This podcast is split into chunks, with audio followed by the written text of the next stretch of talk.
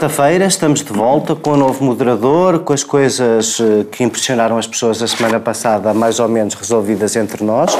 Vou embainhar a espada. Hoje temos um a menos. Não temos connosco que estão cá só o João Galamba, o Francisco Mendes da Silva e eu. O Daniel Oliveira não pôde. É uma fase especial na vida de um homem. Nós desejamos-lhe rápidas melhoras. Estou a brincar. O Daniel está ótimo e vai estar connosco já na próxima semana. Esta semana não podia porque está a viajar. Mas estamos cá os três uh, uh, que sobram, e não somos poucos. E, e, a semana tem, uh, apesar de tudo, neste, neste, neste, neste, neste programa desta semana, em que não vamos tentar fazer um balanço do verão inteiro, a semana, apesar de tudo, teve novidades suficientes para nos entreter a nós e esperamos que também a vocês aí desse lado. O terceiro tema, o tema da nossa terceira parte, vai ser este discurso uh, bombástico. Uh, não sabemos feito a que hora do dia, mas do Presidente da União Europeia, que entre outras coisas vai propor a criação do Ministro das Finanças Europeus e cometeu este pequeno lapso de nos deixar fora da União Europeia, que parece que começa na Espanha e acaba na Bulgária. Vamos a isso na terceira parte. Na segunda parte vamos falar da greve que está a marcar a atualidade, a greve uh, convocada pelos enfermeiros, uh, uh, que tem sido objeto de notícia todos os dias, a propósito das suas reivindicações de carreira, mas vamos começar esta primeira parte por uma entrevista dada este fim de semana pelo Ministro uh, da Defesa, uh, Lopes, a propósito ainda do caso de Tancos e do assalto ao paiol militar de Tancos, que, enfim, deixou uh, muita gente, quer na maioria, quer na oposição, um bocadinho perplexa Uh, pelos vistos descontentes, Jerónimo de Sousa já veio dizer que o ministro devia ter assumido responsabilidades políticas, coisa que não fez, mas aquilo, Francisco, talvez começasse por ti, porque o CDS eh, reiterou uhum. o seu pedido de demissão do ministro da Defesa. Aquilo que a mim me suscitou mais perplexidade é que estamos, obviamente, perante o caso de uma pessoa inteligente, eloquente, uh, mas manifestamente, pelo menos deslocada na pasta, quer dizer, porque não se espera exatamente que o Ministro da Defesa, digo eu, sobre esta matéria tenha prazer de exibir a dúvida, quer dizer, nós na Defesa e na Administração Interna tendemos a querer governantes que se não têm certezas eh, não partilhem muito, o que, não, o que não é o caso. Queres começar que, por tu por comentar? Eu diria que é assim com todos os ministros, mas com, por maioria de razão, com alguns, designadamente nestas funções de soberania, como, como a defesa. Quando foi o assalto de tanques, eu lembro de ter, ter isso aqui, obviamente, eu lembro de ter dito que uh, era de certa forma temerário, se não mesmo um erro, discutir as responsabilidades do ministro ou da tutela ou do governo sobre aquilo que aconteceu, dizendo que foi culpa ou não foi culpa do suposto assalto, ou que, ou que o governo teve alguma culpa ou não uh, no suposto assalto, ou o que é que seja que aconteceu. Mas disse também que, uma vez tendo acontecido aquilo, era preciso duas coisas. Em primeiro lugar, reconhecer a gravidade do assunto. E em segundo lugar, aquela que é a segunda função mais importante do Estado a seguir uh, a ter acontecido o que aconteceu, que é reafirmar a confiança que as pessoas devem ter no Estado, nas suas instituições e, neste caso, na instituição militar. Nós não foi, não foi uma. Aquilo que nós vimos não foi uma coisa qualquer. Foi o Estado a falhar e a falhar clamorosamente na guarda de material militar. Uh, e, portanto, aquilo que se exigia, e aquilo, eu, fui, eu lembro de ter dito isto, uh, aquilo pelo qual eu acho que o governo devia ser medido, julgado, era pela forma como reagia. No imediato, o governo reagiu pessimamente, na pessoa do, do, do, do Ministro da Defesa, porque desvalorizou, enxutou qualquer responsabilidade, foi, a meu ver, desautorizado pelo ministro, uh, uh, pelo ministro uh, na altura que estava em exercício, primeiro-ministro em exercício, acho que foi nessa altura, o, o, ministro dos Estrangeiros. O ministro dos Estrangeiros, que eu até lembro de ter dito aqui até que sabia mais de política a dormir do que o ministro da Defesa, por muitas qualidades que tenha, e eu sei que tem, que apesar de não conhecer pessoalmente, conheço muita gente que o, que o conhece. E passados dois meses, o que é que temos? Temos que das duas, uma, ou o ministro tinha alguma coisa para dizer ou não dava aquela entrevista. Cometeu dois erros, deu a entrevista e tinha alguma coisa para dizer e era uma coisa catastrófica do ponto de vista daquilo que eu disse, da confiança que os portugueses devem ter nas instituições uh, do Estado. Uh, porque o, que o Ministro veio dizer é, bem, já tenho alguns relatórios, os relatórios que eu pedi, não concluem nada, ninguém assume responsabilidades de nada. E eu, em vez de deixar isso estranho, venho aqui dizer-vos o seguinte, por mim, se calhar, olha, nem sequer aconteceu, aconteceu uh, assalto nenhum. Como se não ter acontecido o assalto fosse uma espécie de salvação da coisa. Porque não tendo, se não houve assalto, o que houve foi, provavelmente, corrupção. ou corrupção, ou, ou, um roubo faseado, ou um furto faseado de, de, de material militar uh, nas barbas nas barbas do Estado. Mas para isso é que é assustador, porque e, portanto, como é que o Ministro não na sabe? sequência da entrevista, não é? Ser, me lá ver uma coisa, registro de conflito de interesse, nem à tropa fui, o meu conhecimento de assuntos militares é muito, é muito escasso.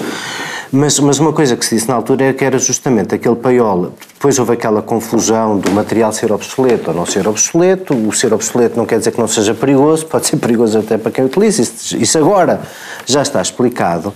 Mas, mas é, que, é que justamente a mim adensou-me essa suspeita. A mim, o que resulta da, da dúvida do ministro é uma suspeita sobre corrupção na instituição militar. Porque se não houve assalto, o material desapareceu, como tu estás a dizer, da lista do material que lá existia João, eh, era um paiol menos vigiado, porque era um material obsoleto para ensaios e por aí fora.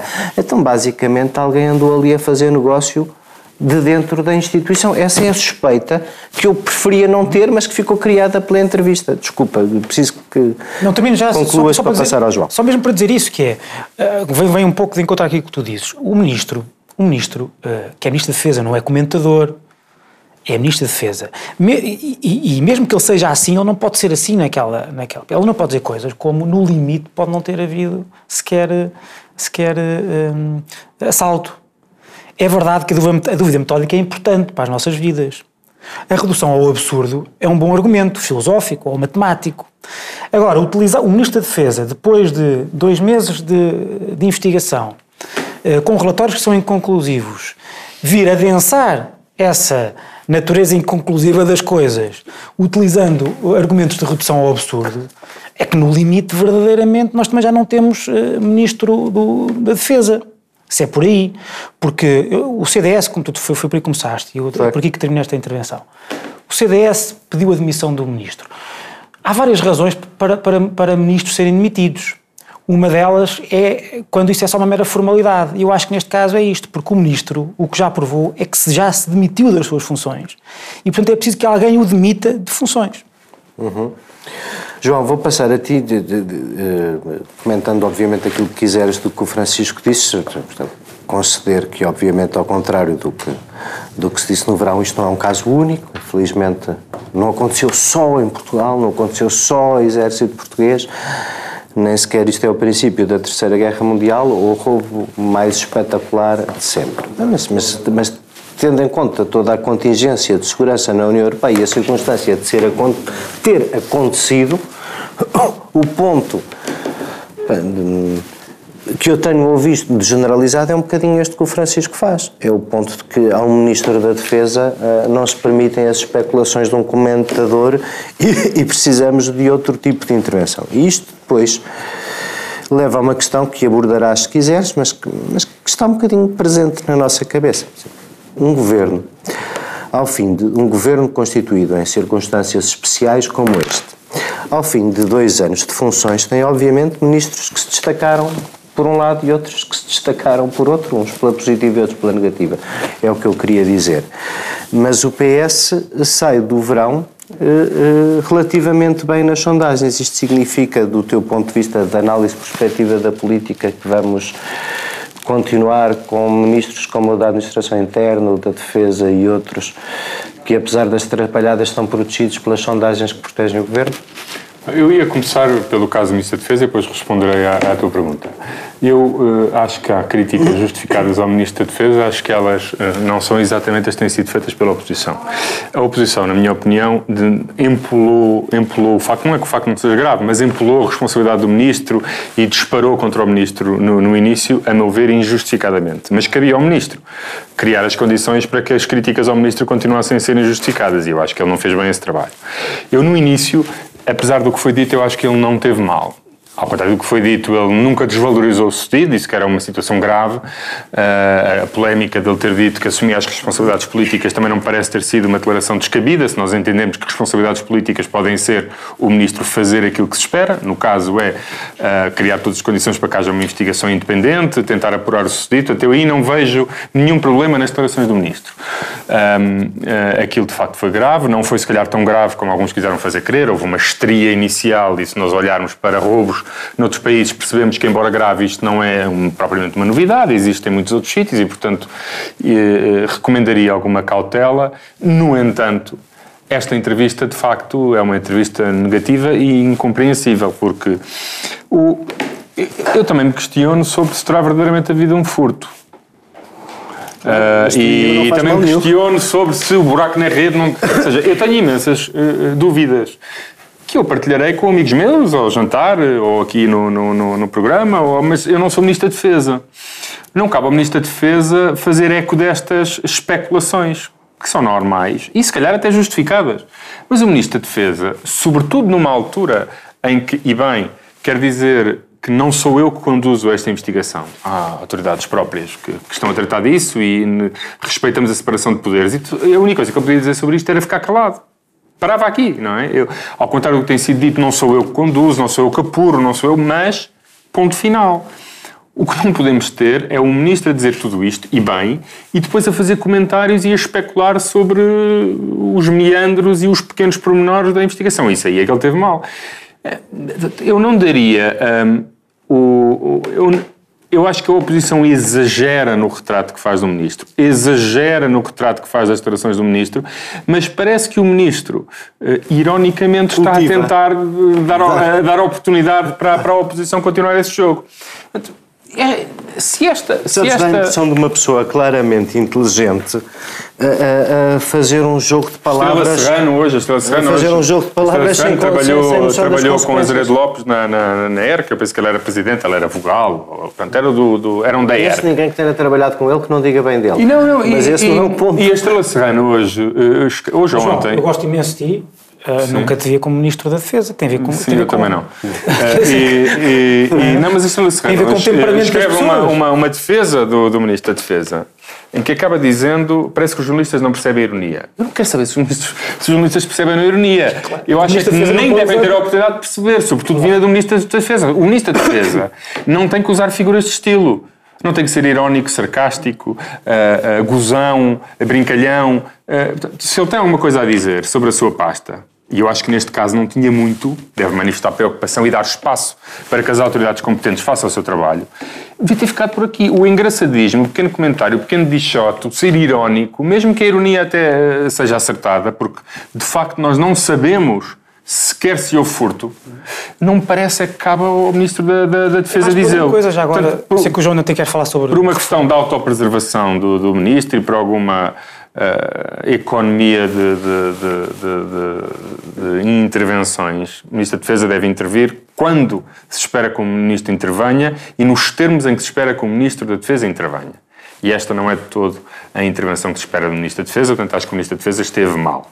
Sobre a, a questão de estar ou, ou, não protegido, isto uh, remete um bocadinho para o que eu disse inicialmente, não, mas isto remete deixa, um bocadinho... Deixa-me só acrescentar qualquer coisa que depois o Francisco também pode querer comentar e como nós estamos a chegar ao fim da primeira parte, repare, a semana passada há dois... Não estou, não, não estou a voltar a nada do resto do verão. A Ministra da Administração Interna, a semana passada, passa por uma diretora do CEF. Essas coisas têm consequências. A propósito da lei da nacionalidade, o conhecimento público das opiniões da diretora do CEF, que obviamente não chega aos jornais por acaso, é obviamente um sinal de fragilidade da Ministra, assim como a conhecida recusa do Diretor Nacional da Autoridade Nacional de Proteção Civil em, em, em perante uma situação de incompatibilidade, facilitar a vida à Ministra ir embora, também, também, também seria coisa normal, expectável e exigível a uma Ministra da Administração Interna. Nem uma nem outra aconteceram, o que é inequivocamente, gosto, não se goste, queiras voltar ao que passou no verão, não queira, é um sinal de fragilidade do ministro que é um ministro da Administração Interna. E, Isso portanto, eu não concordo, porque, eu acho, repara, eu acho que... porque se nós pegarmos nessa tua definição de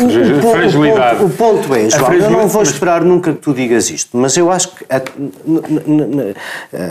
a, a tabeca, na, na nossa, na, na, na nossa cabeça, no nosso subconsciente, está para todos presente a noção de que, enfim, ao fim de dois anos, uma remodelação seria normal e estes estão na primeira linha dos, não, da não, remodelação, não é? Não concordo contigo. Um, o, o, na questão de, de, da administração interna, o, o, na questão do CEF, por exemplo, o, os, as propostas de lei do Governo nesta área têm pareceres de várias entidades.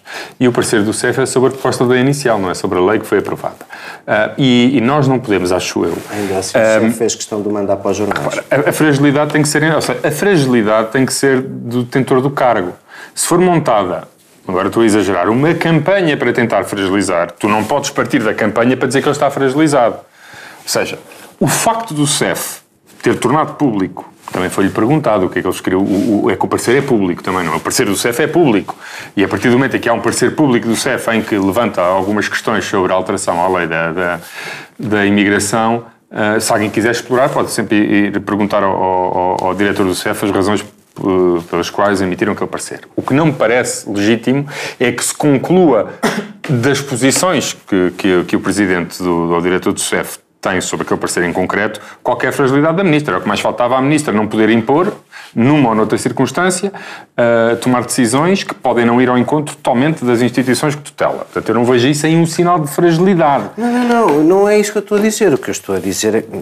Peço desculpa se eu tenho uma noção muito direitolas da ordem, mas quer dizer, mas era o que mais faltava um diretor-geral, se eu fosse ministro, um diretor-geral meu que tinha razões de divergência resolvíamos essas divergências, não é? Mas o que eu acho nesta. Não andávamos. Por que eu no início disse que, apesar de achar que aqui o ministro merece ser criticado, que as críticas não eram de todo convergentes com as da oposição.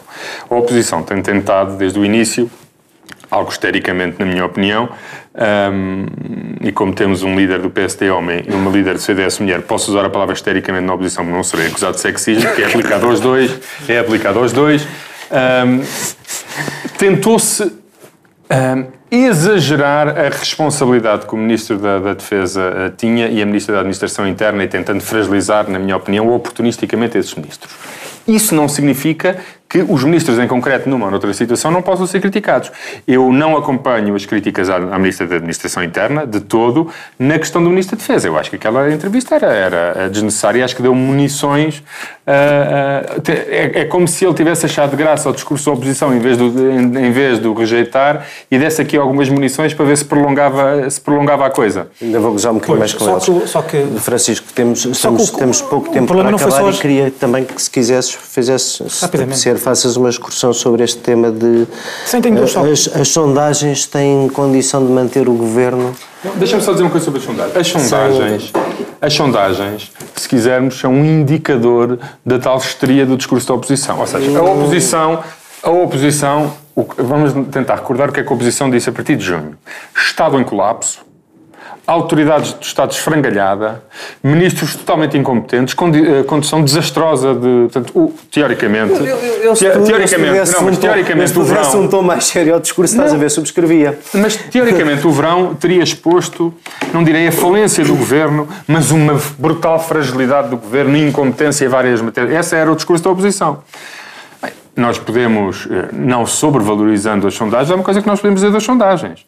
É que, obviamente, que as sondagens refletem um momento difícil que o governo viveu, embora esta queda na, esta queda na, na, na, popularidade seja uma queda face ao valor do mês anterior, que tinha sido a maior popularidade de sempre. Se nós vimos a popularidade de há dois meses, está igual. Portanto, o que estas sondagens na minha opinião, fazem é desautorizar a estria da oposição. A estria da oposição não tem eco na população portuguesa. A população portuguesa não se revê na, na, no discurso do PSD e do CDS este verão. Agora, isto não significa que eh, tudo o que o Ministro da, da, Defesa tenha feito, ou o Ministro da Administração eh, Interna tenha feito, esteja Tem correto. Que, temos que... Eu, na Administração Interna, acho que não há temos... grandes erros a apontar. No Ministro da Defesa, acho que, sobretudo por uma questão de forma, eh, devia corrigir as, as, últimas declarações têm feito. Francisco, termina, por favor. Duas coisas muito rapidamente. o problema da entrevista do, do Ministro da Defesa não é o erro, o erro de avaliação tendo em conta princípios de autopreservação sua. Aquilo que o Ministro... Que, vamos lá ver uma coisa. Quando digo autopreservação é da instituição Sim, e do, existem, do Existem ou não existem redes de tráfico de armas neste mundo? Existem. Eu também não sou especialista, nunca as vi. Mas Há agora uma série é- de RTP2 que... muito, sim, claro. É uma, uma adaptação de um, de um livro do João Le Carré, aliás. Hum, o que é que essas redes, estão atentas, o que é que vão pensar sobre a força que o Estado português tem em guardar o seu armamento? Quando, do- quando aconteceu o que aconteceu, dois meses, dois meses depois, o Ministro da Defesa não, sequer, não sabe sequer se houve um assalto ou o que é que aconteceu. Dilo naquela sua forma blasé, que parece cool, mas a meu ver é completamente negligente. O que, portanto, há um perigo, de facto, sério. Não é só um perigo político. não é um, que- E quanto a isso, e, portanto, eu- é- isto vai de encontrar aquilo que- que eu quero concluir, que é, eu não gosto muito desta discussão em torno de demissões ou não, consoante, consoante são boas estrategicamente ou não para a popularidade do governo. O Primeiro-Ministro ou está atacado por uma forte, eh, eh, por um forte vírus de ubris, Mas eu, oh, Francisco, eu não disse tem- que... eu disse- sei, ou tá seja, a única coisa que eu disse foi que as sondagens parecem desautorizar alguma histeria e Mas é exagero que eu estou a dizer, mesmo que, mesmo que isso seja verdade, o Primeiro-Ministro tem que ter eh, cuidado com a sua autoconfiança, com a sua ubris, porque é- para isto é, é muito menos relevante aquilo que as sondagens dizem do que aquilo que o Primeiro-Ministro mostra com o seu sentido de Estado, que é eh, o papel que o, que, o, que o Ministro da Defesa tem, tem, Deve ter. tem- deve ter e que não teve, de Carlos, facto, neste caso. muito obrigado. Vamos já para intervalo. Na segunda parte vamos voltar com o tema das greves, em particular com a greve dos enfermeiros. Não saia daí que nós não demoramos mesmo nada. Muito obrigado. Até já. Já o relógio nos indica o caminho para casa, mas na TSF o dia ainda não acabou. Ao final da tarde, entre as 6 e as 8, há conversas por fechar sobre o que está na boca do mundo. Tarde TSF, com Artur Carvalho, a partir de segunda-feira. 30 anos. O amor à rádio nunca acaba.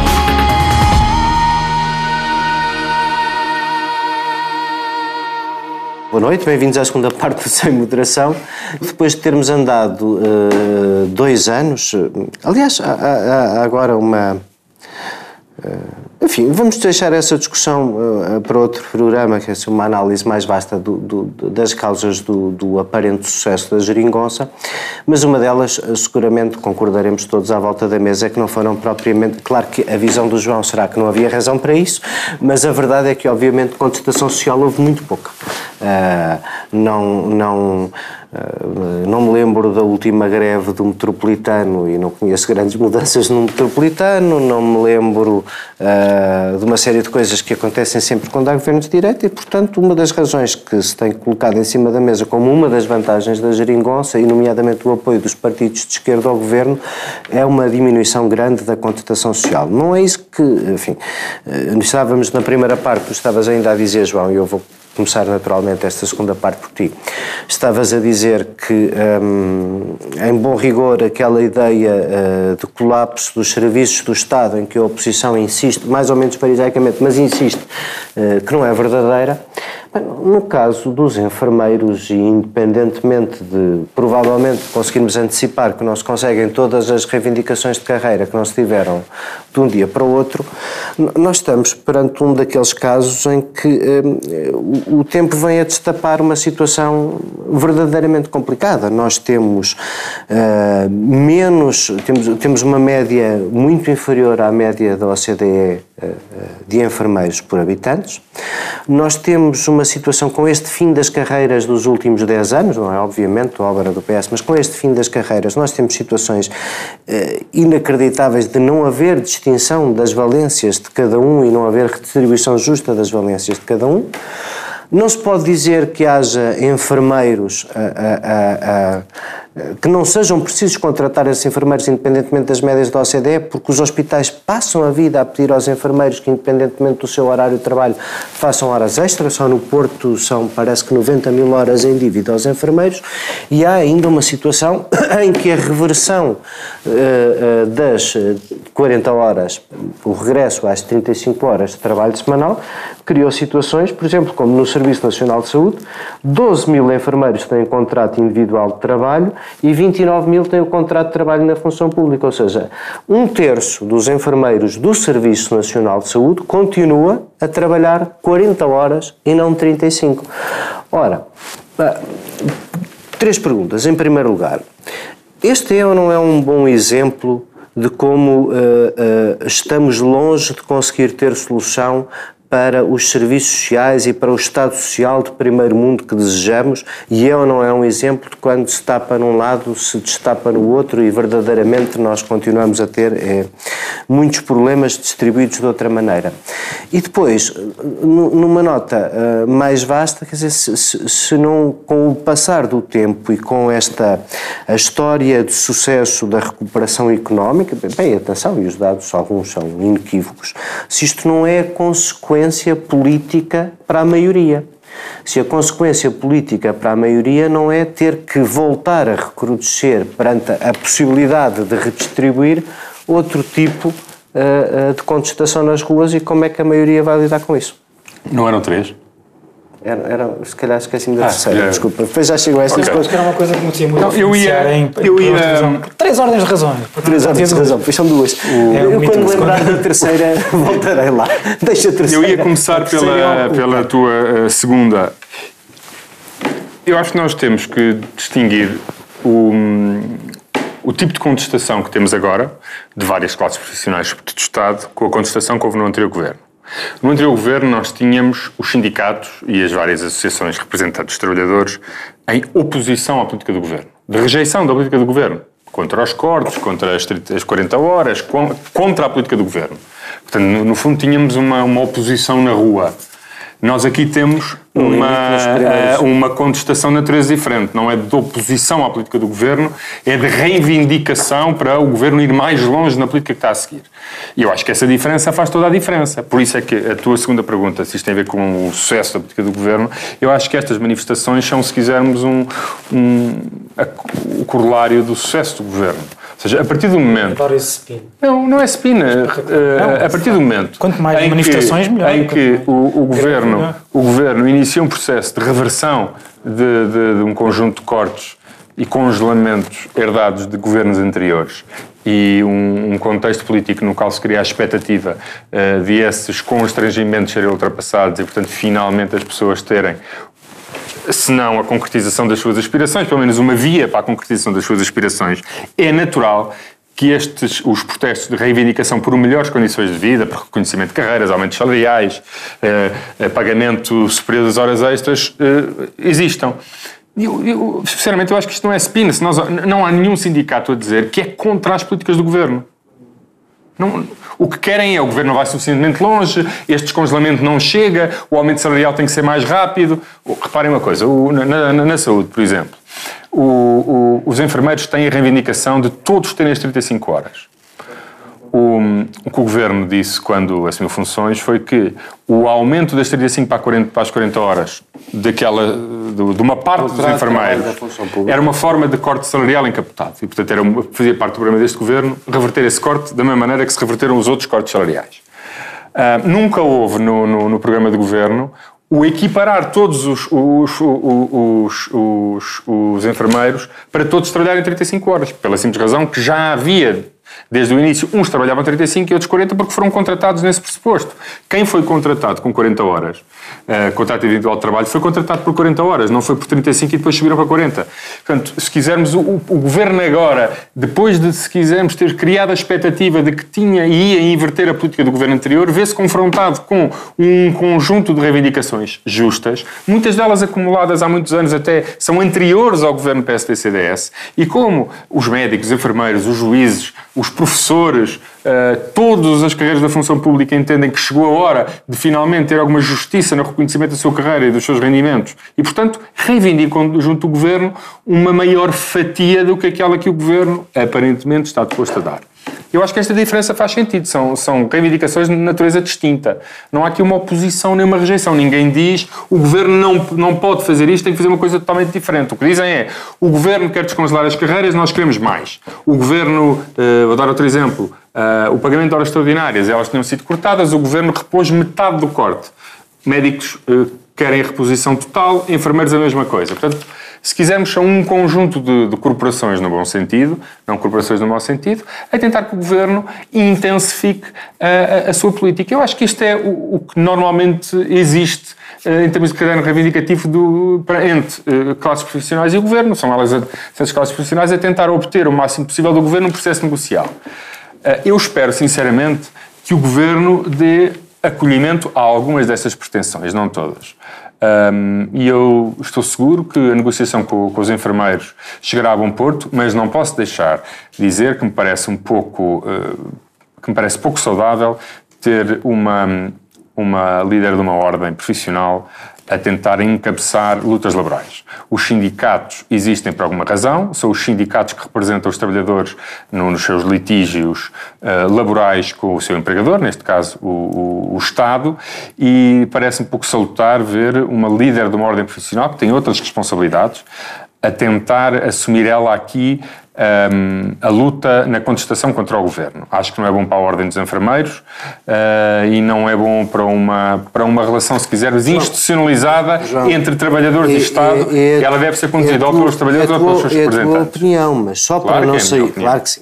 Mas, só, mas deixa-me contrapor que só para não sairmos da área da saúde, eu nunca vi uma greve dos médicos sem a opinião liderante da Ordem dos Médicos e a presença do bastonário da Ordem dos Médicos em todas as que vi nos últimos deixa anos. Só me dizer mais eu, aliás, coisa. tenho alguma dificuldade dificuldade em recordar-me que o presidente do Sindicato Independente dos Médicos, até é um amigo meu do PSD, que é o Jorge Paulo Roque da Cunha, porque a maior parte das contestações dos médicos tem sido liderados pelas ordens. E as ordens têm, como a nossa de resto, duas funções. Tem a função, obviamente, de zelar pelo. Começando, a Ordem dos Médicos representa todos os médicos, não apenas os médicos do, do SNS. Tem, que zelar. Não faz muito sentido. Temos a Ordem dos Médicos ali a encabeçar uma luta. Mas é, mas é, mas é uma coisa que acontece. Mas deixa-me só dizer vezes. mais duas coisas. Não é uma coisa que Eu se isto é inexperiência da senhora agora bastonária. foi o bastonário dos advogados que tomou uma posição e uma Mas posição eu, oportuna um dia desses. Só, discutiremos só dizer tema para concluir. a propósito eu da, sei... da novidade da obrigação da violação do estilo profissional, o que diz respeito às carreiras dos profissionais inscritos nessa ordem e o tema, como tu próprio reconheceste, é que um tema muito de carreira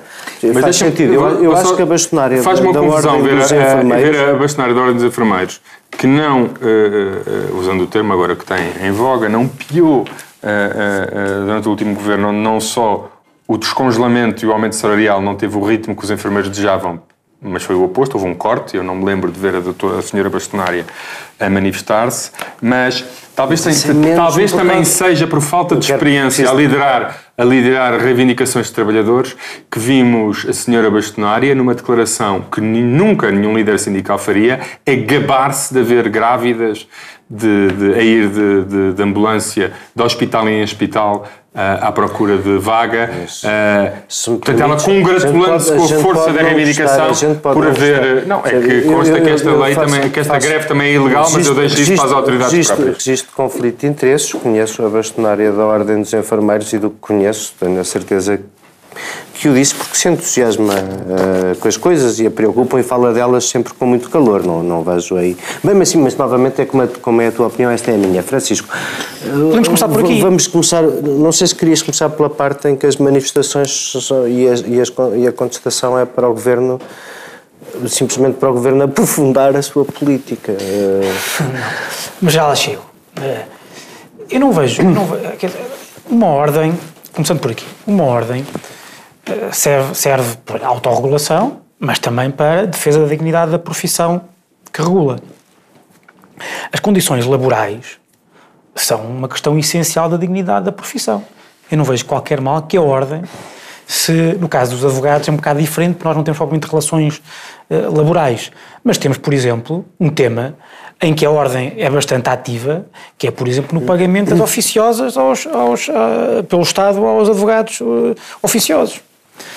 Eu não vejo porque é que, porque é que a ordem não há de, uma ordem não há de acompanhar os seus, os seus membros em questões uh, laborais. Principalmente quando, percebo, aliás, percebo, deixa-me só dizer, deixa-me acabar, deixa acabar. Não te, esqueças, não te esqueças que a negociação entre sindicatos e empregadores, sim, neste caso do Estado, está institucionalizada, não é? Certo, certo. Não há nenhuma relação certo, entre ordem e Estado institucionalizada. Não, mas eu vou lá. Não, ah, desde não, não, não, na negociação laboral. Ordem, desde logo não, não, não, na negociação laboral. Tem, tem, tem uma função pública eh, que lhe é conferida Estou a dizer neste aspecto concreto. Nesse aspecto concreto, concordo contigo, por uma regra de especialidade, os sindicatos é que devem ter primazia. Mas a ordem uma ordem pode estar quieta quando repara que os sindicatos estão amestrados por causa da, da participação do Partido Comunista no governo? Eu acho que não. E daí a, daí a resposta não é só por a, a bastonária da Ordem dos Enfermeiros, supostamente ser, ser do PSD. Pena que desculpa, sim, tá bem, mas já sabe que era isso que estava a referir. Não é só por isso. Mas, é porque ela que, que, que de certa forma, aceita, aceita a delegação, chamemos-lhe assim, nos sindicatos da, da, da, do tratamento dessa matéria em especial, quando vê que o sindicato está de braços cruzados porque está amestrado no governo, o PCP está amestrado no, no governo, ela toma, toma, toma ela a posição de avocar para si essa, essa discussão. Pode ser que lhe corra mal. Se calhar, oh, oh, João, mas não acho que seja, que seja uma coisa do outro mundo. Nem quanto, ao resto, quanto ao resto, a grande parte do, enfim, podemos chamar assim, do sucesso da geringonça tem a ver com o sucesso em ter criado duas narrativas que a direita não conseguiu nunca refutar e nem era preciso refutar, bastava alertar para isto. Em primeiro lugar, a esquerda compara sempre aquilo que está a fazer com aquilo que o anterior governo fez sobre resgate. Não, 2014, 2015 não havia oh, Desculpa, não, mas continuámos e em 2014, 2015 houve, se estás a falar da reversão da austeridade, este, também este começou caso, a haver reversão da austeridade. Este caso é tão bom, tão bom, tão bom que as carreiras estão congeladas desde 2005. Sim. Para além disso. Este além caso é tão exemplificativo. E depois, as carreiras estão congeladas. Mas vai antes disso, acho que é 2001. Ou seja, e a direita não conseguiu, nunca consegue dizer isto, nem dizer outra coisa, que é nós, aquilo que, aquilo que o PS, aquilo que devemos comparar é aquilo que, o, que este governo está a fazer com aquilo que a direita prometia que ia fazer nas eleições. Pois, mas eu acho certo. que essa comparação é ótima. Claro que é ótima. Vocês, Deve ser feita. Uma, uma, eu faço-a sempre. Certo, certo, certo, certo. Só que tens que a fazer toda. Eu faço tudo. Não é só a, a reposição de rendimentos ter, ido, ter sido mais acelerada do que aquela que era prometida pela, pela, pela, pela direita. É aquilo que vocês tiveram que compensar. Essa ainda mais essa essa maior velocidade de reposição de rendimentos. E não é só não é não é só a compensação pelo crescimento da dívida. É porque de facto e porque e porque que a direita porque que a direita achava que não, não se podia ir tão rápido como vocês defendiam? Porque dizia e vocês refutavam, e está a verificar-se isso mesmo, que uh, quem ia sofrer era o investimento público, era o investimento nos serviços. Sim, senhor. Sim, senhor. É isso, é isso que se está a ver no caso dos enfermeiros. Porque eh, eh, o problema não é só os enfermeiros terem, terem, terem, terem razão nas suas reivindicações, serem justas. Mas ano passado tivemos a maior contratação um sempre de médicos e enfermeiros. Estás a dizer João, que PSD e CDS iam fazer mais? É isso? Provavelmente. Mas não estava no programa eleitoral que disseste para comparar. Estava no vosso. Não estava. Não sei se estava, não sei se estava. Também está, vocês estão a fazer várias coisas que não estavam, ou não estão a fazer coisas que está, também estavam no, no vosso, cumprir, vosso eleitoral. Porque esta é uma, uma coisa que não se tem discutido. É mesmo uma daquelas coisas, mesmo nesses clichês, do tempo da Troika e da imigração, nós já passámos o verão com o Primeiro-Ministro a sugerir a mesmíssima coisa que suscitou tanta revolta quando Passos Coelho sugeriu a imigração como uma oportunidade no tempo da crise, o, o Primeiro-Ministro António Costa sugere a mesmíssima coisa agora aos professores portugueses, mas como não é a mesma pessoa a dizer a mesma coisa, pelos vistos há uma enorme tolerância. Deixa-me, ah, sim, mas também isso é mas verdade. Agora, em relação, é verdade. Eu acho já, que é verdade. Já agora, em relação, mas Passos também não disse aquilo que você disseram. Já, já, já agora, altura do desemprego generalizado, oh, falava agora, de sair da zona de conforto, meus caros, falava de zona de conforto e falava de oportunidades no mundo. Mas agora, pré contribuindo para esse peditório, quer dizer, o curso de enfermagem é um curso caro e nós andamos cá a formar engenheiros que depois não conseguimos empregar. O ano nos últimos dois anos, imigraram mais de 4 mil enfermeiros portugueses para trabalhar no estrangeiro. Portanto, nós temos um curso que é um curso caro, formamos-los cá, precisamos nos hospitais e eles imigram à mesma. Haveria aqui muito espaço para a oposição poder fazer só- um, charivari sobre a imagogia da imigração, como se fez no tempo do Passo Coelho. A imigração caiu significativamente face a anos da Troika. temos que ir para intervalo, meus caros. Eu não- eu- antes, antes desta polémica a propósito da greve dos enfermeiros, os enfermeiros têm- já tomaram várias posições ao longo destes últimos dois anos. Posições que não, que não tinham só a ver com a sua, com a sua, com a sua, hum, com as suas, com as suas condições de trabalho, ou melhor, com a sua ah, carreira. Ah, algumas são mais importantes do que estas. Não é culpa deste governo, se calhar nem é culpa do anterior, se calhar, mas a verdade é que Portugal tem condições, por exemplo, nos partos, e algumas nos partos, e algumas intervenções cirúrgicas que, segundo dizem os enfermeiros, estão escandalosamente abaixo dos critérios mínimos da Organização Mundial de Saúde. De, por exemplo, número de enfermeiros num parto, número de enfermeiros especial- especializados em algumas eh, cirurgias. E isso é que era importante estar a discutir. Porque, desde, desde logo, por exemplo, agora mesmo para terminar, Temos mesmo terminar. uma discussão que nós já temos aqui várias vezes. É, ou, é ou não é uma política de esquerda a opção, dentro dos limites que nós temos, a opção pelas mexidas no IRS este ano, em vez de melhorar os serviços públicos? O que é que é mais, o que é que é mais indutor de progressividade, não do sistema fiscal, mas da, de, É um- de é redistribuição uma do Estado? Se do se começar outro tema. por exemplo, isso é um tema é caro uma excelente, é, É, uma se, excelente. essa- se a dicotomia fosse essa, eu preferiria sempre o investimento em serviços públicos do que a redução de, de IRS. O que vamos ter neste orçamento são as duas Será? coisas. Muito bem. E, e- e com, esta, hum, com esta esperança tão boa, vamos para intervalo e Temos voltamos, e voltamos, na voltamos na terceira parte, eh, que como sabe, eh, no caso dos ouvintes da TSF, é um exclusivo do podcast, dá para ouvir depois vezes sem conta durante a semana, mas quem quiser continuar a ver já, já, já de seguida, só tem que continuar sintonizado no canal Q, que nós também ficamos cá. Até já.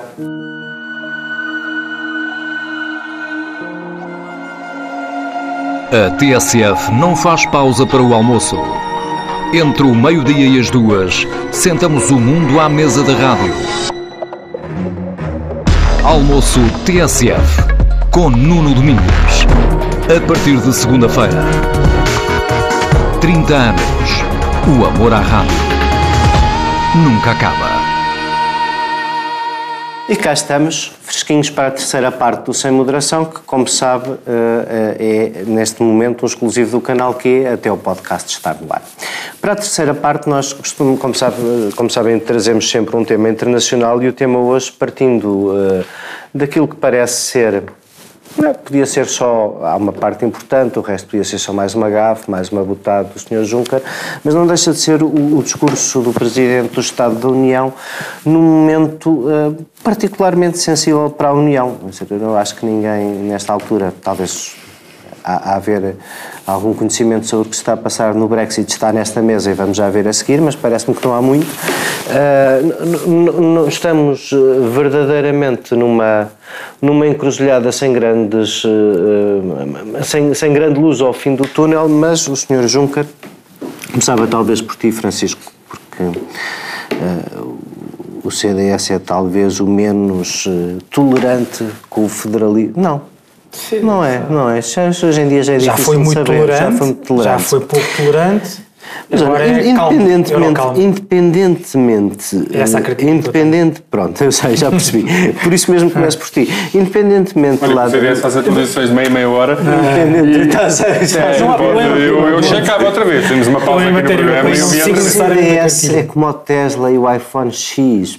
É só olhar para o software aquilo que começa. iPhone X que em inglês se diz iPhonics. iPhonics. Ah, pois é. Sim, mas pronto, sim, é só não tinha piada. reparado nessa parte. Eh, Bom, enfim. ma- ma- mas indo ao Sr. Juncker e às piadas dele, há, há parte lá de, disto começar tudo em Espanha. Ele deve estar. eh, Podemos começar por aí, Essa parte começar tem tudo em Espanha. piada, Mas mas isso é tem- mais, tem mais piada. O que não sei se te suscitou. Que, o que não, sei se Os suscitou. Açores é mais ocidental que as Canárias. Estava aqui Não- estava aqui a não, tentar arranjar. não, uma- não, mas eu vou por aí, Não, não dá, não dá. De facto, não dá. Não. Dá? Não, sim, sim. Ah, sim, senhor. Mas É, mais, independentemente. do ponto independentemente mais oeste da Europa? Epá, e o Tahiti? Da Europa. É o Tahiti. Caraíbas. Tahiti é, é território francês. Mas não é. Sim, mas o que é considerado. O... Mas enfim, continua, continua. Este momento de geografia É o- que é não o- correu muito é o bem. Ilhéu de Monchique. Eu, eu, eu quero Fica sobretudo na ouvir. Faja Grande, ao lado Ah, é? da Faja Grande, uh, nos Açores. Muito bem. Na Ilha das Flores. Eu, eu, queria, um, basicamente, ouvir-te mais é sobre a ideia de termos um Ministro das Finanças europeu. Hum. Já, já mandamos o orçamento antes posso, do podemos verão. Começar, podemos começar por esta, por esta coisa. Então começa.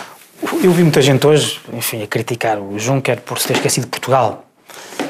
Ele, se estiver a, se estiver a falar da, da, se estiver a falar da, da, como parece que estava, da Europa continental, não errou assim por muito, porque ele referiu primeiro Vigo, até já não sei onde é que foi. E, portanto, Vigo, apesar de tudo, fica aqui Vigo é- entre Vigo e é- Peniche, Vigo não, é não sei minho. qual é que é bem a... Vigo é minho. Ah, Esberlengue. Mas Vigo também tem ilhas. Tínhamos agora Sim, que andar mas aqui. o, o problema, para mim o problema dessa frase não foi ele, não foi ele se ter esquecido de Portugal, ou supostamente se ter esquecido de Portugal. É, ou eu vi, todas as, todas as traduções que eu vi referiam a Europa. Ou seja, ele dizia Europa vai de Portugal, à Espanha, à Bulgária. Ora, a Europa de que ele está a falar é a União Europeia, o que não é bem a mesma coisa. A Europa, que é mais Péricles do que Juncker, Uh, se estivermos só a falar de geografia, vai desde os Açores até um cabo numa ilha russa, lá não sei onde. Se estivéssemos só a falar de Péricles, não saía ali da zona da, da Turquia e da Macedónia. Não, se estivermos a falar só de Péricles, se estivéssemos a falar de Péricles, até vai até os Estados Unidos, ou vai, é mais do que isso. O que é que eu quero dizer com isto? Há um ensimismamento uh, no discurso europeu que acha que a União Europeia é a Europa. Esquece tudo o resto. Esquece tudo o resto.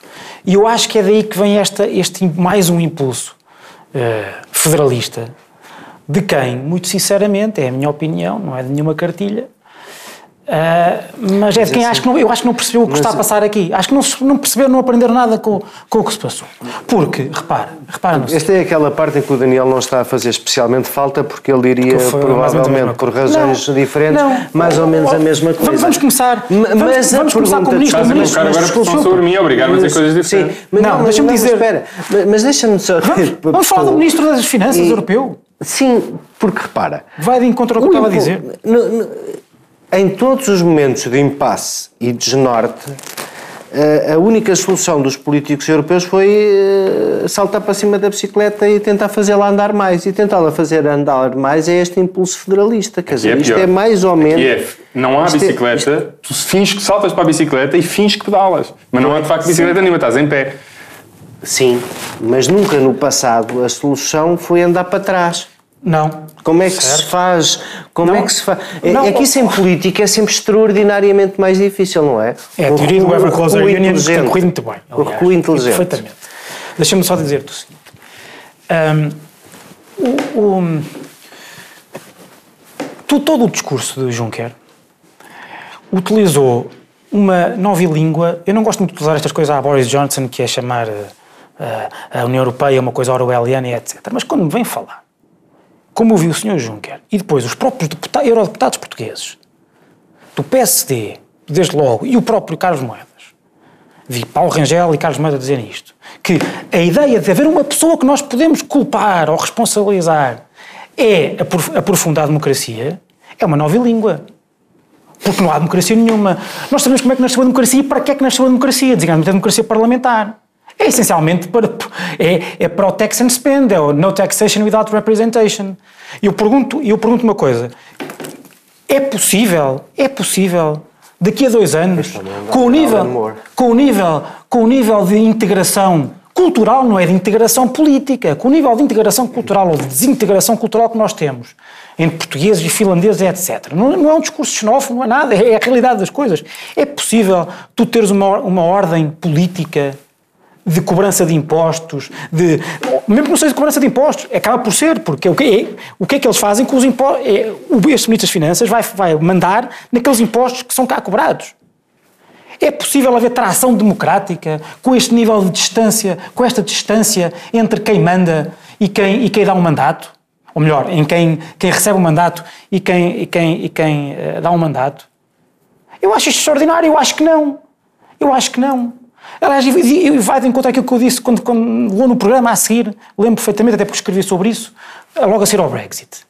O grande problema para mim do Brexit, havia vários, designadamente o, o, o facto da vitória do Brexit ter eh, eh, dado força a um discurso xenófobo, etc. Isso certo. Mas para nós portugueses e para a Europa, O grande problema do Brexit é que agora já não temos lá o contrapeso não federalista. E eu percebi que era isto que ia acontecer. Porque havia muita gente na Europa que estava toda feliz. Porque agora já não há os chatos dos ingleses a dizer, pá, atenção, se calhar não é bem assim. Nós temos aqui uma experiência de vários séculos em que, eh, para haver democracia, precisa haver eh, a democracia tão mais perfeita quando houver uma uh, confluência cultural, uma certa congruência uh, de experiência, de um sentido de destino comum. Estás a ser, estás a ser demasiado novente porque os ingleses uh, se a luta dos ingleses fosse aquela que tu descreves, eles ter-se-iam oposto a mais coisas que só puseram. e a luta deles era para preservar a influência e o poder da City e, portanto, não tem a ver com qualquer defesa e... Mas usavam, mas usavam estes argumentos, ideológicos mais que eram importantes. Mas deixa-me só terminar. Caro Alan Moore, deixa-me passar. Então esqueci-me, mas eh, depois Pronto, volto. Continua aí a, a, recuperar o Alan Moore e já lá vamos. Não, eh, mas repara, o que eu queria dizer, João, é assim, esta tripe soberanista dele não, não tem sido propriamente ignorada por nenhum de nós aqui à volta da mesa quando há quatro anos pensamos não, nestas não, coisas. Não, eu, eu não represento a fação cosmopolita contra mas, o... Mas, mas volta ao ponto. Há uma coisa que o Francisco diz tem toda a... aspas. A democracia precisa de alguma uniformidade cultural, alguma. alguma eu não gosto é, disso. é difícil. Deixa-me só dizer, com o que se passa na Polónia, é mais, na Hungria. Oh, Deixa-me só dizer que é importante para, para, enquadrar. Eu não quero falar, eu não falo, eu tenho medo desses termos, uniformidade, uh, congruência social, porque às vezes é, é, são termos que justificam a xenofobia e o racismo muitas vezes. Felizmente é que 80% ou seja, da tua legislação vem diretivas europeias, eu acho que já passámos não, esse não é isso, da uniformidade. Aquilo, o, o, o, aquilo que une não é passaste, o sentido de destino comum. Não passaste de destino comum. Um conjunto de coisas deixa-me acabar, deixa-me acabar. É a razão pela qual, se o incêndio de Pedrógão tivesse sido em Huelva, nós não tínhamos tido a comoção que tivemos. Isto não quer, se calhar, tu podes dizer que isto aqui é uma fraqueza do ser humano. Não, não, não Mas o que eu estou a dizer é, é o que é. É o que é. É o que é, porque há um sentido de destino comum não, que nós temos. É a força com, da. Com podes ver a coisa ao contrário, é a força da há, proximidade. E, e só há, e, e, portanto, só havendo esse sentido de destino comum, uhum. é, que tu, é que tu podes dizer àquelas pessoas: olha, nós vamos tirar-te um bocadinho do teu dinheiro para ajudar estas pessoas que ficaram sem casa. Imagina que vinham aqui agora, o, Estado, o teu Estado dizia, ou vinha um, Estado, um senhor qualquer, um ministro das Finanças europeu, ou alemão, vá, porque seria sempre assim, e dizia assim: olha, nós vamos agora buscar aqui uma parte dos teus impostos para aquele incêndio que houve na Finlândia. Mas é, é por esta não, razão. Não aceitavas da mesma forma. Mas é por As esta, coisas são como são. Mas é por esta Talvez razão. um dia cheguemos a esse ponto de evolução civilizacional. Sim, mas, mas, não dizer, há. mas e o, querer ir mais rápido o, é, ponto, é pior. O ponto é, é, para eu reconhecer. o ponto é que não só não chegamos, João, passo já a palavra, o ponto é que não só não chegamos como regredimos, porque, quer dizer, os anos da crise têm tornado não a Europa, apesar desse, desse, desse chapéu da legislação comunitária comum, quer dizer, eu sinto-me cada vez mais nos antípodas do que se passa na Polónia. Mas por é por eu não me, não me constituir como uma vanguarda do cosmopolitismo e, portanto, não olhar para o discurso do Francisco como uma espécie de, de excrescência pré-moderna, eu reconheço a pertinência do que o Francisco diz, embora não concorde totalmente. Eu acho que nós temos é que abandonar algumas pretensões maximalistas naquilo que podemos partilhar com outros. Vou dar um exemplo. Eu acho mais fácil nós acordarmos a nível europeu uh, projetos de investimento comum do que projetos de Estado Social comum. Porquê? Porque o Estado Social entra com solidariedades mais, se quiseres, substantivas. É mais fácil, na minha opinião, dizer um alemão, é pá, uh, nós precisamos do vosso dinheiro para investir, uh, para convergirmos com vocês, mas disser um alemão, pá, nós precisamos do vosso dinheiro para pagar a desempregados. Eu acho que é mais fácil convencer um alemão da pertinência de federalizar mecanismos de investimento do que federalizar mecanismos de solidariedade social por reconhecer, uh, e não se trata aqui de concordar ou discordar com o Francisco, é constatar que isso é uma realidade. Não é, e, não, é que não gostássemos que isso fosse possível. Se quiseres é ter solidariedade. Por isso, o importante aqui na Europa é, é ver os detalhes, não é? Nós acabámos, nos últimos anos, as grandes proclamações, mais Europa, convergência, Estados... Essa, esses, essas grandes proclamações, grandiloquentes, para mim, não valem nada. E, portanto, o que me interessa nestes debates todos são sempre uh, os detalhes e as cláusulas no final do contrato.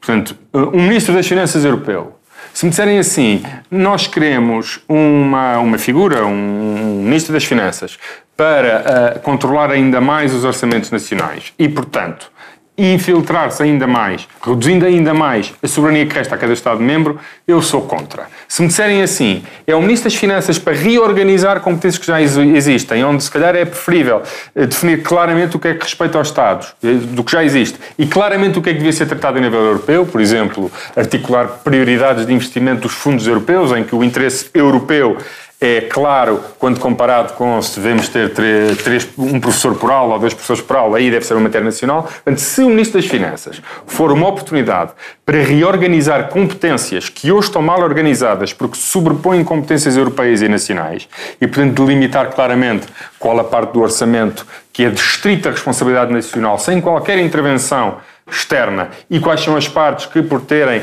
matérias que são eh, que contêm sobreposições entre vários países, careceriam de uma maior articulação europeia, se for isso, em que se delimite claramente o que cabe aos Estados e o cabe, à, e o que cabe, neste caso, à Comissão Europeia ou ao Conselho, eu, eu, vejo com bons olhos a criação do Ministro das Finanças Europeus. Porque, em grande medida, eu acho que um dos problemas que eles têm é exatamente da sobreposição. Não se percebe bem o que é que é da competência do Parlamento mas, Português mas, mas, e o que é que é da competência do Conselho. E, e, estão em, e, estão em, permanente choque e, e, uma pessoa não percebe exatamente, mas será que o Parlamento Português é soberano quando temos o, a, a, a, o Conselho Europeu ou a Comissão a opinar sobre... Pequenos, se for para clarificar isto e perceber exatamente o que é que é do âmbito europeu e até reforçar essa parte, perceber que a Europa hoje já tem responsabilidades estritamente europeias, precisa de um orçamento, até pode haver fontes de financiamento europeias, aí eu não vejo problema nenhum em haver um responsável europeu que trate disso.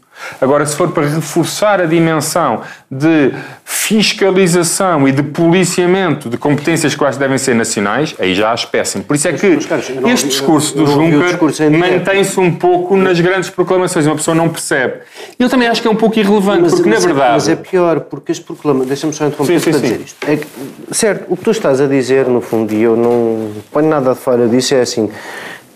Que importante seria voltarmos a ter uma política de coesão a sério, que é isto que no fundo estás a descrever, é assim, nós não queremos regiões na Europa radicalmente diferentes umas das outras, o objetivo final disto tudo é fazermos investimento para convergirmos num patamar o mais aproximado possível de rendimento, isso era a base da política de coesão, mas isso é daqueles lados da construção europeia mais atacado pelo egoísmo da crise.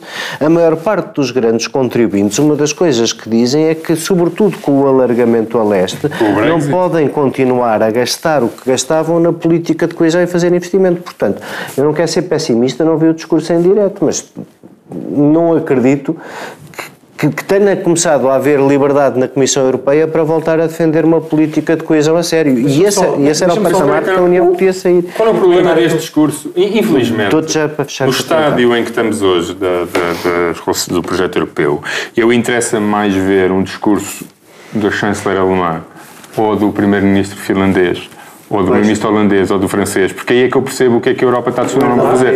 É ser o executor de convergências que não dependem dele, neste caso o Presidente da Comissão Europeia, o seu mandato depende de convergências que o precedem. Portanto, isto é um bocadinho como o discurso da Nice Mundo, não é? Isto é o discurso da Nice Mundo, em que ele faz umas proclamações que são bonitas, uma coisa quase ritualística. De seis em seis meses há uma espécie de validamos ou renovamos os votos não é, de casamento e, portanto, fazem grandes programações. Mas o que eu quero saber é exatamente o que é que os franceses querem, o que é que os, os alemães querem e o que é que estes países estão dispostos a fazer e a ceder. Porque só aí é que tu perceberás verdadeiramente que rumo é que isto toma. Não é por discursos. Já percebeste. Não é por discursos da Comissão Europeia que nós percebemos qual é o rumo. Tu és mais racionalista do que eu, eu sou mais empirista. Eu um minuto. Para sou bastante empirista. E eu vejo qual é que é a experiência passada. Portugal é sempre o primeiro país a bater palmas e a aceitar as proclamações com boas. Mas depois vai-se ver os detalhes. Nós somos, os, que fomos aqueles que mas mais é que palmas. não há detalhes. Não, pois, mas eu imagino quais serão. Porque nós também batemos palmas quando foi da integração orçamental. Tivemos até aquela cena do Dom Barroso com o Sócrates a dizer porreiro pá. Não, isso não era na integração depois, orçamental, isso foi depois. Está bem, o Tratado de Lisboa, mas depois que, que abriu, que abriu, que abriu as, eh, as portas para uma maior integração, designadamente a nível eh, orçamental, económico, etc. E depois vimos na crise a liberdade que tínhamos, a liberdade orçamental que tínhamos. A mesma coisa é, é a discussão, eu vejo isso na minha, na minha área profissional. Eu, cada vez que eu vejo toda a gente em Portugal a dizer que é preciso harmonização fiscal, mas depois eu conheço os detalhes das discussões. Eu sei que é o que a Alemanha quer e que se calhar é aquilo que vai, vai, vai conseguir. É que, por exemplo, regras deste tipo, que são muito difíceis de discutir, que são muito difíceis de discutir uh, tecnicamente num programa deste tipo. Apesar de, exemplo, do, do, do, da elevadíssima qualidade do, do debate neste debate. programa. Mas, mas um exemplo que eu te vou dar, um exemplo que eu te vou dar. Qual é que é o incentivo que os alemães têm? Por exemplo, relativamente à auto-Europa. É que se tribute a fonte do know-how ou a, fonte da, onde o, o, lucro é, é verdadeiramente obtido. Se eles conseguirem, não, não é se eles conseguirem fazer um mix que lhes seja mais favorável do que agora, a harmonização fiscal é a favor deles. E este tipo de discussão que está sempre em cima da mesa. Portanto, nós temos de ter cuidado com a bater palmas yeah, às proclamações, yeah. porque as proclamações, as proclamações são sempre muito melhores do que aquilo que acontece verdadeiramente. Muito obrigado, Francisco. Como nós procuramos demonstrar todas as semanas, de facto, o diabo está nos detalhes. Pedimos desculpa uh, pelo excesso de urbanidade desta emissão. Para a semana, não por causa, mas com o Daniel, corrigiremos isso. Até para a semana e obrigado pela atenção que nos dão sempre.